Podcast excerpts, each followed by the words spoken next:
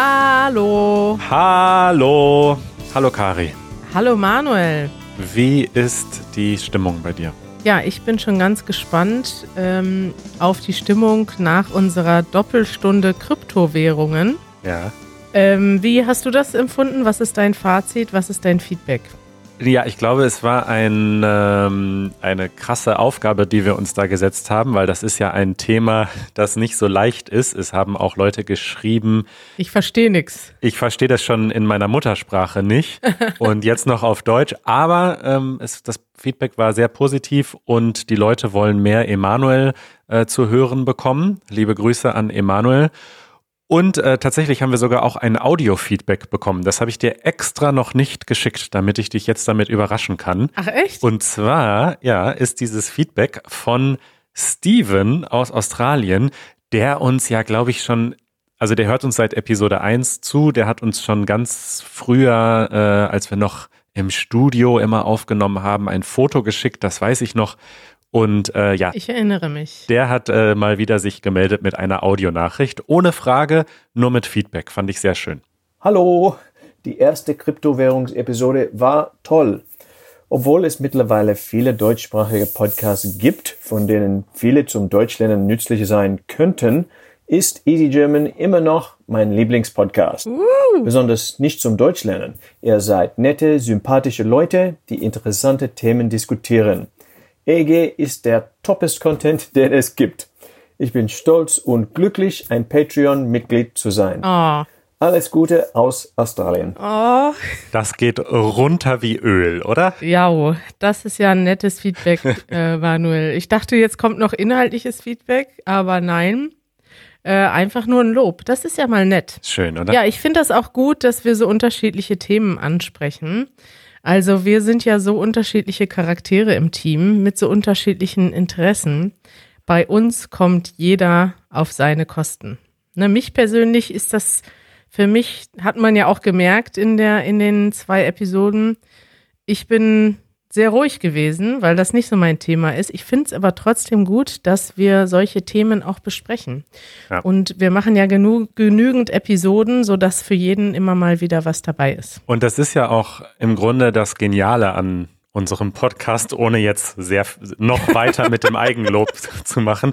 Aber für uns ist es ja wunderbar, weil wir können über alles sprechen, worauf wir Lust haben und sind gar nicht eingeschränkt. Und als DeutschlernerInnen ist es ja sehr hilfreich, sich mit unterschiedlichen Themenfeldern zu befassen. Also wenn wir immer nur über das Gleiche reden würden, dann wäre das Vokabular ja auch irgendwann ausgeschöpft. Absolut, Manuel. Das ist auch schon eine gute Überleitung zu unserer nächsten Rubrik, denn wir haben heute mal wieder nichts vorbereitet, sondern verlassen uns auf Peters Thema. Ja. Peters Thema. Peter ist ein guter Freund von uns, also eigentlich von dir, aber mittlerweile habe ich das Gefühl, dass er auch mein Freund ist. Obwohl wir uns, ich weiß gar nicht, ob wir uns überhaupt schon mal getroffen haben im echten Leben. Peter, wenn du das hörst, komm doch mal nach Berlin. Dann treffen wir uns mal. Komm doch mal bitte nach Berlin und wir gehen mal was essen zusammen und dann können wir die Liste erweitern äh, Peter schickt uns regelmäßig Themenvorschläge. Die sind immer schon genial äh, formuliert, so richtig als Titel für eine Podcast-Episode. Und diese Themenideen sind im Zufallsgenerator. Ich werde jetzt den Generator starten, aber er startet nicht.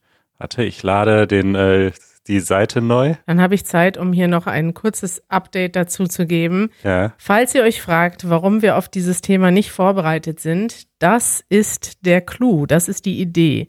Das Thema wird per Zufallsgenerator ausgewählt.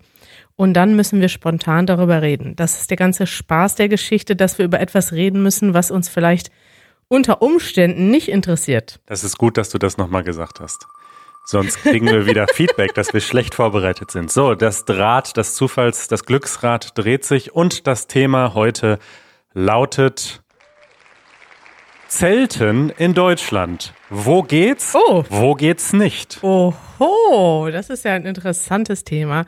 Zelten interessiert mich überhaupt nicht, deswegen hätte ich hier im Podcast nicht darüber gesprochen. Doch dank Peter geht es jetzt um das Thema Zelten. Manuel, wann hast du denn das letzte Mal gezeltet? Auf dem Hurricane Festival vor äh, ein paar Jahren. Also ich äh, bin äh, kein großer Fan von Zelten, aber ich bin ein Festival-Fan ähm, und dort zeltet man, weil Ja, das geht halt nicht anders und gehört auch irgendwie dazu. ja. Und genau, also ich habe ein kleines Zelt, das ist nicht besonders toll, also das hat irgendwie so 30 Euro gekostet, glaube ich. Und darin habe ich das letzte Mal vor ein paar Jahren geschlafen. Und das hast du jetzt noch, obwohl du Minimalist bist und ja viele Sachen wegschmeißt, weil du dir vorstellen könntest, demnächst nochmal zu einem Festival zu fahren und dort zu campen oder warum? Genau.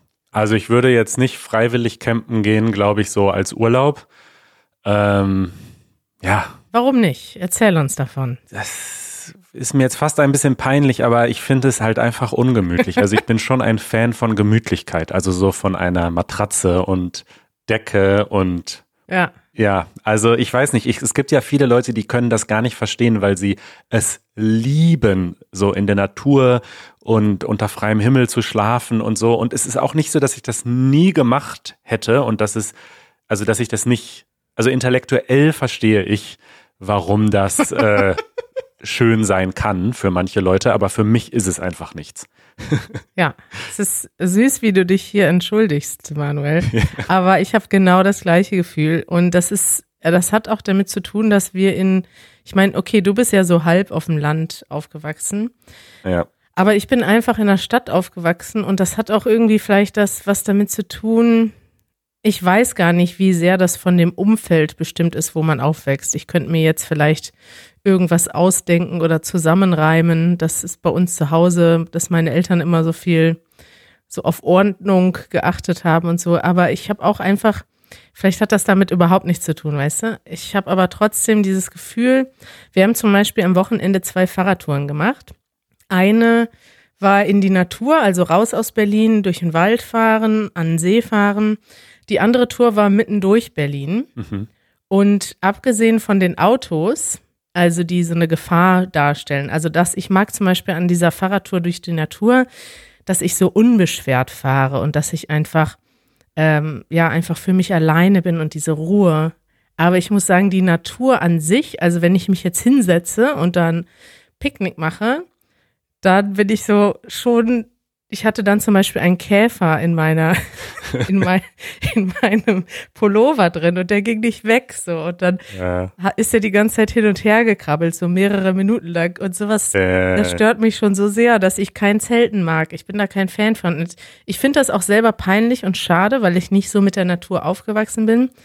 Aber ich mhm. kann und will es jetzt irgendwie nicht ändern. Mir ist gerade eingefallen, ich ähm, habe auf meiner Weltreise, als ich in Indien war, mal in der Wüste übernachtet. Ja. Und zwar unter freiem Himmel. Also äh, wir hatten so eine kleine Matratze, aber kein Zelt. Und das war auch eine leichte Überwindung, weil da überall so Käfer aus dem, äh, aus dem Sand kamen. Die haben aber nichts gemacht. Also die waren nicht gefährlich und die sind auch nicht über den Körper oder so, aber die waren halt überall um uns herum.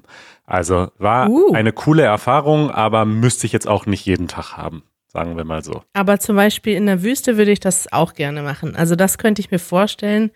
Da hätte Janusz wahrscheinlich nicht so viel Bock drauf, aber das wäre für mich nochmal eine Erfahrung. Mhm. Es gibt ja dann so Wüstentracks, wo du so in die Wüste gehst und dann für, weiß nicht, ein, zwei, drei, vier Nächte irgendwo bist. Und da könnte ich mir das auch vorstellen, weil es da in einer gewissen Weise überschaubar ist irgendwie. Das hört sich komisch an, aber es kommt mir so überschaubar und sauber vor, im Gegensatz zu Wald oder so. Ja, ja, Also, Ja. weiß nicht. ja. Ich habe zum Beispiel gar kein Problem damit, auf der Straße zu sitzen. Habe ich früher oft gemacht. Heute jetzt vielleicht nicht mehr so sehr, weil es auch Bänke gibt, aber ich habe mehr, dafür, also im Wald oder so zu sitzen. Ich mag das nicht, wenn es dann überall krabbelt. Mm, Und mittlerweile habe ich auch Respekt vor Zecken zum Beispiel. Ja, Zecken sind ja aufgrund des Klimawandels in vielen Gebieten ähm, eine viel größere Gefahr als früher noch. Und wenn so hohes Gras ist, also auch wenn wir jetzt mal mit unserem Pflegehund im Wald waren und der dann durch dieses dichte Gras streift, dann denke ich immer sofort, ah, Zecken. ja. schön. Wir haben direkt Angst vor den Viechern. ich auch. Jetzt kommen wir mal zum Thema, wo darf man überhaupt zelten? Das war ja auch die Frage, was ist erlaubt? Richtig. Ich habe das hier schon mal parallel recherchiert bei einer auf einer Website, die ich euch gerne verlinke. Und zwar ist es in Deutschland nicht erlaubt, einfach wild zu campen, so wie es zum Beispiel in Schweden ist. Hm. Äh, das geht bei uns nicht. Man kann aber trotzdem ähm, versuchen zu zelten. Also theoretisch, man muss halt gucken, wo man ist. Ne? Also irgendwie das ganze Land, was es so in Deutschland gibt, da ist halt unter Umständen, ist das halt ein Naturschutzgebiet. Da ist zum Beispiel Campen streng verboten. Oder es ist ein Privateigentum, also auch Wälder oder Wiesen gehören meistens ja zu irgendeinem Privatgrund. Und da muss man theoretisch die Zustimmung des Eigentümers haben. Hm. Deshalb ist es, ja, wenn man irgendwo zeltet und da kommt keiner, dann ist, glaube ich, kein Problem. Aber ähm, wenn da direkt der Bauer nebenan ist und der sagt, nee, habe ich keinen Bock drauf, dann ist es natürlich nervig, da muss man sein Zelt wieder abbauen. Hast du schon mal wild gekämmt, Manuel? Ähm, nicht, dass ich mich erinnern kann. Vielleicht als Kind mal, nee, aber ich glaube nicht. Und ähm, Zeltplätze gibt es ja noch. Gibt es ziemlich viele in Deutschland. Campingplätze. Campingplätze, genau, nicht Zeltplätze. Und die sind aber erstaunlich teuer oft, ne? Die sind gar nicht so. Echt? Man würde ja denken, okay, man kriegt irgendwie so einen kleinen Platz zugewiesen und man kann halt die Toilette benutzen und die Dusche, aber das kostet, glaube ich, manchmal 30 Euro am Tag oder so. Also dafür kann man auch schon in einer Jugendherberge schlafen. Moment, das muss ich jetzt mal. Das recherchiere ich direkt erstmal. Was kostet eine Übernachtung auf dem Campingplatz? Mhm. Oh, tatsächlich. In Polen zum Beispiel bis 16 bis 20 Euro. Tatsächlich. In Deutschland 21 bis 25 Euro Preise fürs Camping. Mhm. Das ist ganz schön viel Ja, dafür, dass man irgendwie eigentlich da nur nur eine Wiese hat mit einem Toilettenhaus. ja, ja. ja. Stimmt, also das ist eigentlich das häufigste und das wird in Deutschland aber gerne gemacht. Hast du Freunde, die auf den Campingplatz fahren? Ja, ja, ich glaube schon. Also fällt mir jetzt so spontan auch niemand ein, aber doch, ich habe auf jeden Fall Freunde, die oft nach Schweden fahren. Ähm, ja, es ist auf jeden Fall populär. Also es ist nicht so, dass es nicht, also wir sind vielleicht nicht repräsentativ für ganz Deutschland, weil es gab auch früher diese Fernsehserie äh, auf RTL, die Camper. Und das war so eine Serie von einem deutschen Campingplatz. Und da waren dann diese sehr unlustigen Klischee. Klischee-Deutschen, die da jeden Tag gesessen haben und gegrillt haben und Bier getrunken haben. Ja. Und ja, das gibt es schon. Aber Campen ist in Deutschland sehr populär, kann man sagen. Ich habe auch Freunde, die haben sich irgendwann ein Wohnmobil gekauft und die verbringen ihre gesamten Ferien immer auf dem Campingplatz. Und Ja. das ist halt, es gibt Leute, die haben darauf Bock und es gibt Leute, die haben darauf weniger Bock. So kann man das zusammenfassen. Das war eine sehr gute Zusammenfassung. Tolles Thema heute von Peter. Ich hätte jetzt gern gehört, ähm, zum, wo ich an Peter denke, denke ich auch direkt an Martin. Und Martin zum Beispiel ist ein totaler Camping-Fan und hat letztes Jahr mit seiner Frau und seinem kleinen Sohn eine Europatour gemacht, wo sie nur gezeltet haben. Also sie hatten ein Auto dabei und ein Zelt und sind rumgefahren durch verschiedene äh, Gebiete Europas, waren auch in Berlin Ja. und ähm, so wie die, die mir das gezeigt haben, mit Fotos und so, sah das sehr gemütlich aus. Ja. Die werden jetzt wahrscheinlich lachen, wenn sie hier diesen, diese Episode hören, wie wir über Camping reden und Angst vor Zecken und Spinnen haben. Also, was ich mal gemacht habe, ähm, ist, ich habe mal eine Fahrradtour gemacht von NRW nach Hamburg, so sieben Tage lang, jeden Tag ziemlich weit gefahren.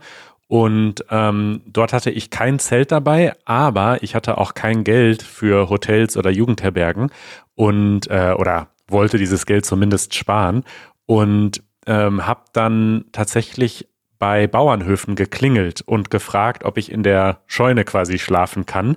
Das war mein, mein, meine Idee.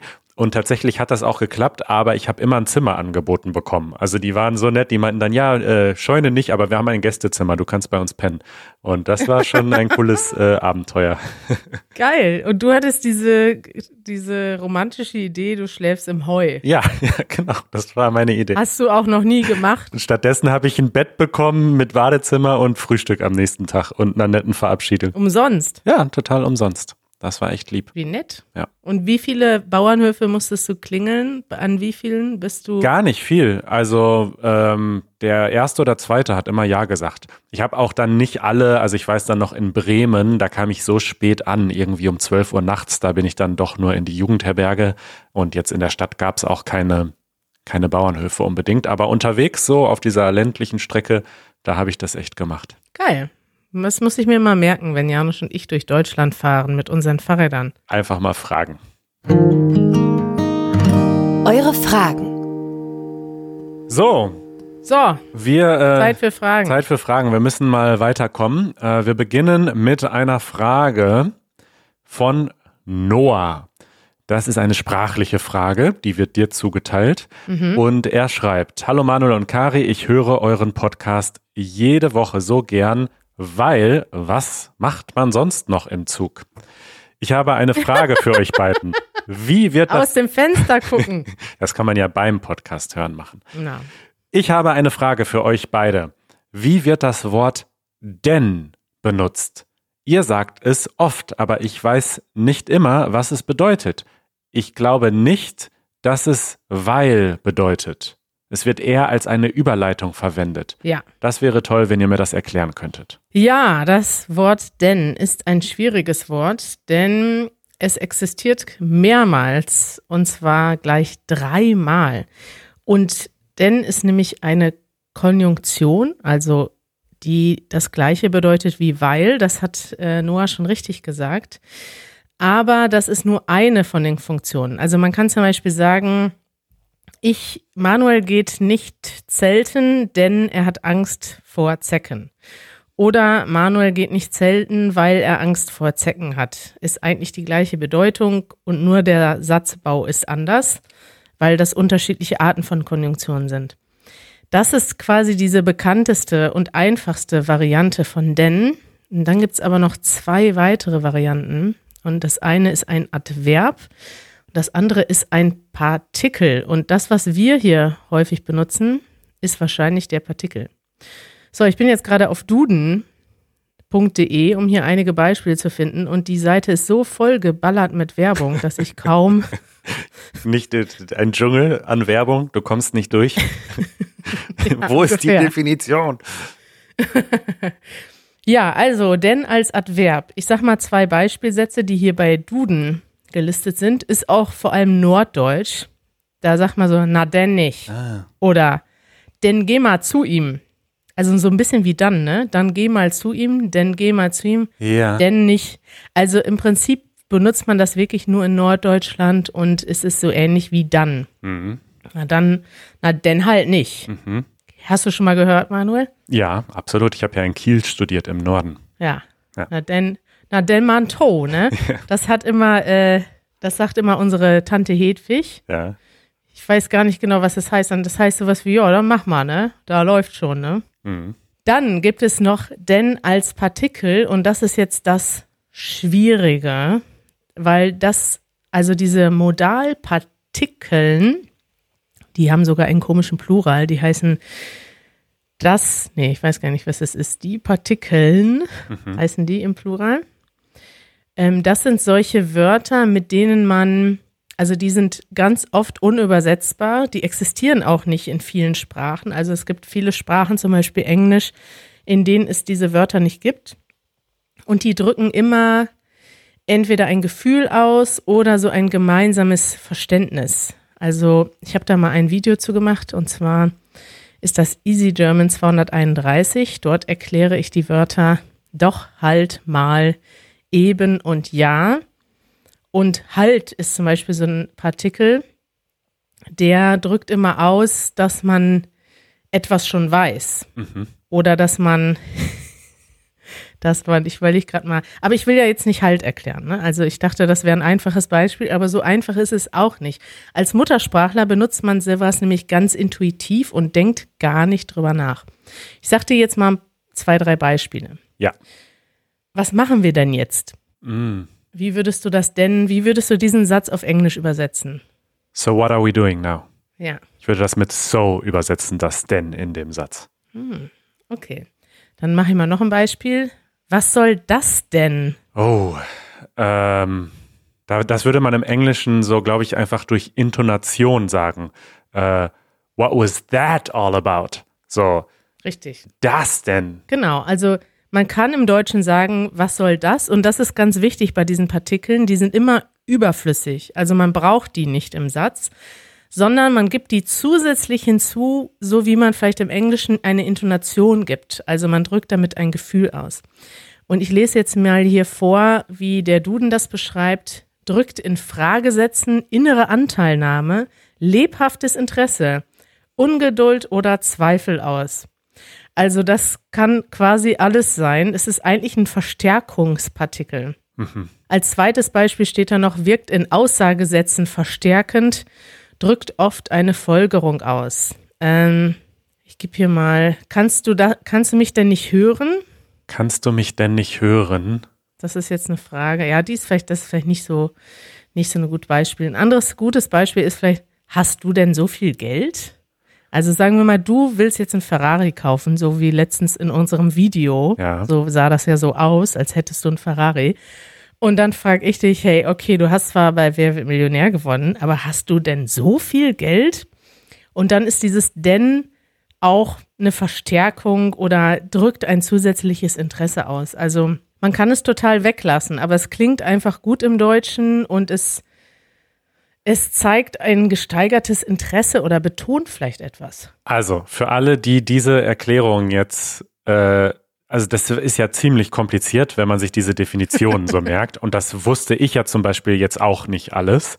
Mein Tipp wäre, wie eigentlich immer, man soll sich auf dieses Wort einfach mal fokussieren, so spezifisch fokussieren und immer dann, wenn wir das zum Beispiel sagen oder in einer Konversation stoppen und überlegen oder nachfragen, was hat das Wort jetzt gerade bedeutet? Warum wurde jetzt denn benutzt? Richtig. Und ich glaube, so kann man das besser lernen. Das ist eine gute Idee und man kann sich eigentlich merken, also diesen, ob das eine Konjunktion ist, das sieht man ziemlich schnell, weil dann kann man es mit weil ersetzen.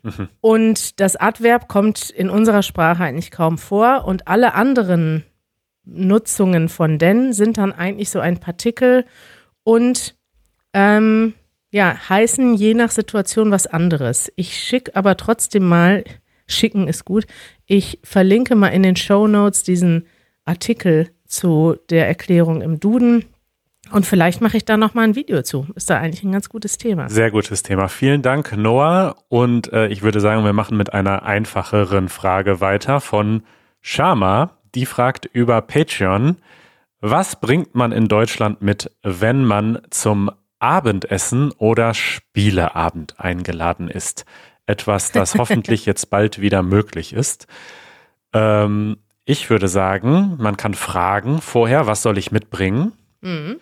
Dann kriegt man als Antwort meistens nichts gesagt oder man bekommt gesagt, äh, bring doch was zu trinken mit. Oder? Das ist so typisch. Ja, Und dann bringt man Bier mit oder Wein. Na, wahrscheinlich bringt man dann eine, eine gute Flasche Wein mit. Oder Kiste Bier. Kiste Bier ist halt, ja, kommt, kommt drauf an, bei wem man eingeladen ist. Ja, man bringt vielleicht ein Sixpack mit oder eine Flasche Wein. Es kommt auch sehr darauf an, in welchem Freundeskreis man sich bewegt. Also meine Eltern, wenn die eingeladen sind, die bringen dann eine gute Flasche Wein oder auch manchmal Blumen mit. Stimmt. Also so Leute, wenn die wissen, dass sie gegenseitig, also dass sie beide Blumen mögen. Mein Vater würde jetzt keine Blumen mitbringen, der mag Blumen nicht so sehr, aber meine Mutter mag Blumen und wenn sie weiß, der Gast, äh, der Gastgeber oder Gastgeberin mag auch Blumen, wird die vielleicht Blumen mitbringen. Ja. Ich hingegen bringe selten was mit. Wenn jemand sagt, brauchst nichts mitbringen, dann bringe ich auch nichts mit. Oder bring vielleicht Du bringst gute Laune mit. Richtig, oder du bringst halt selber für dich Getränke mit. Das gibt's auch, dass man das macht. Sehr deutsch. Ja, Ist das sehr deutsch? Glaub schon, ja, dass man für sich selbst Getränke mitbringt und nicht für die anderen. Ich glaube, das ist nur was, was in Ja, Deutschland. die teilt man natürlich. Ja. Ich bring dann halt eine Flasche Schnaps oder so Longdrink-Getränke mit. Es liegt aber auch daran, dass ich kein Bier und kein Wein trinke und dann oft da sitze und nichts habe. ja, ja, ja. Und es gibt natürlich auch Leute, die Snacks mitbringen. Also wenn man bei einem Spieleabend eingeladen ist, ist es auch völlig normal, eine Tüte Chips mitzubringen. Oder gute Spiele. Oder gute Spiele, ja. Ja, äh, dann haben wir eine Frage von Anjay, die ist schon ein bisschen älter. Ähm, und er schreibt, da wir häufiger über Politik sprechen und er gerne Y-Kollektiv und Steuerung F auf YouTube schaut, zwei Channels, die wir schon öfter auch empfohlen haben, äh, wo es häufig um die rechte Szene und um Nazis und um die AfD geht, ähm, fragt er, ist es eine Gefahr, diese rechte Szene und diese Rechtsradikalen in Deutschland? Ähm, genau, ich glaube, das ist die Frage, ne, die er stellt. Ist es eine geht eine Gefahr von diesen Menschen aus aktuell in Deutschland? Ähm, ja, also die Antwort ist ganz eindeutig ja. Er bezieht sich ja auch auf diesen Mord an Walter Lübcke, der sehr bekannt geworden ist, aber das ist jetzt ein Mord, der sehr stark in den Medien war, weil er ein hoher Politiker war. Ähm, ein anderes ähm, Thema sind Bedrohungen, Morde an äh, verschiedenen migrantischen Gruppen. Da gab es ja einmal ähm, den Anschlag in Hanau, den Anschlag in Halle und die NSU, diesen NSU-Mordkomplex. Das sind alles Themen, die eine tatsächliche Gefahr sind. Auf der gleichen Seite muss man sagen, wenn man jetzt äh, in Deutschland über die Straße geht, ist das nicht so, dass man jetzt an jeder Ecke Nazis oder Neonazis sieht oder angemacht wird. Man muss allerdings sagen, dass es das gibt. Also man kann es jetzt nicht sagen, ich würde das nicht marginalisieren und deswegen kommt das auch im Moment so oft vor, weil das gerade etwas ist, was in den letzten Jahren sehr präsent war. Und ja, man muss es aber auch realistisch einschätzen. Ne? Also es jetzt, es sind auch trotzdem noch relativ kleine Gruppen. Es ist nicht so, dass jetzt die ein großer Teil der Bevölkerung Nazis sind. Genau, ich glaube, ich habe manchmal das Gefühl, dass viele unserer ZuschauerInnen und ZuhörerInnen aus dem Ausland vielleicht manchmal so ein bisschen ähm, ein falsches Bild haben, also wie groß das eine Rolle spielt in, im Alltag, so Fremdenhass und äh, Nazis, weil von dem, was ich so höre, von meinen ausländischen Bekannten, ist, dass das jetzt so im Alltag keine, keine große Rolle spielt. Also es ist nicht so, dass man Angst haben muss im Alltag, wenn man, wenn man als Ausländer in Deutschland lebt. Aber trotzdem ist das natürlich ein, eine Riesenbedrohung und ein Riesenproblem, weil es diese Gruppierungen gibt und weil auch die Vergangenheit gezeigt hat, dass äh, die Polizei und der Staat nicht immer sehr souverän damit umgegangen ist. Ne? Ja. Wird übrigens auch in dem Lied von Danger Dan ähm, thematisiert, was wir vor kurzem empfohlen haben.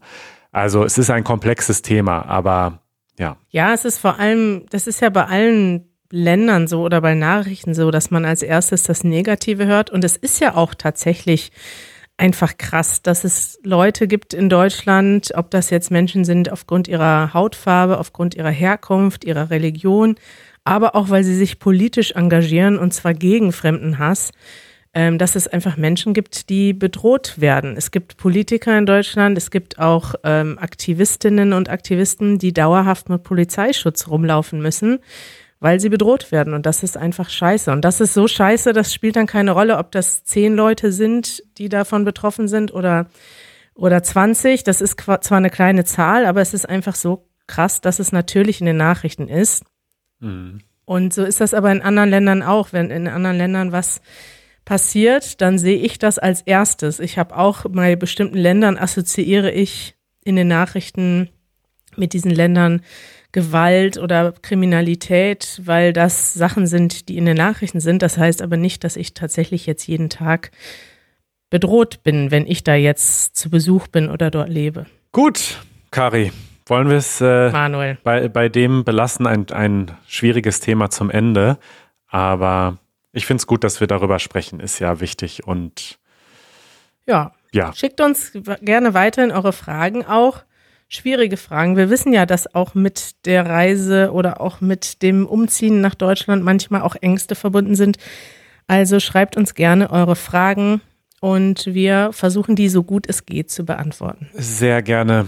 Es war nett mit dir, Kari. Wie immer. Hab einen schönen Tag. Vielleicht machen wir hier mal den Easy German Camping Urlaub und berichten dann demnächst über das Campen. Man muss ja auch manchmal über seine Komfortzone hinausgehen oder herausgehen aus seiner Komfortzone.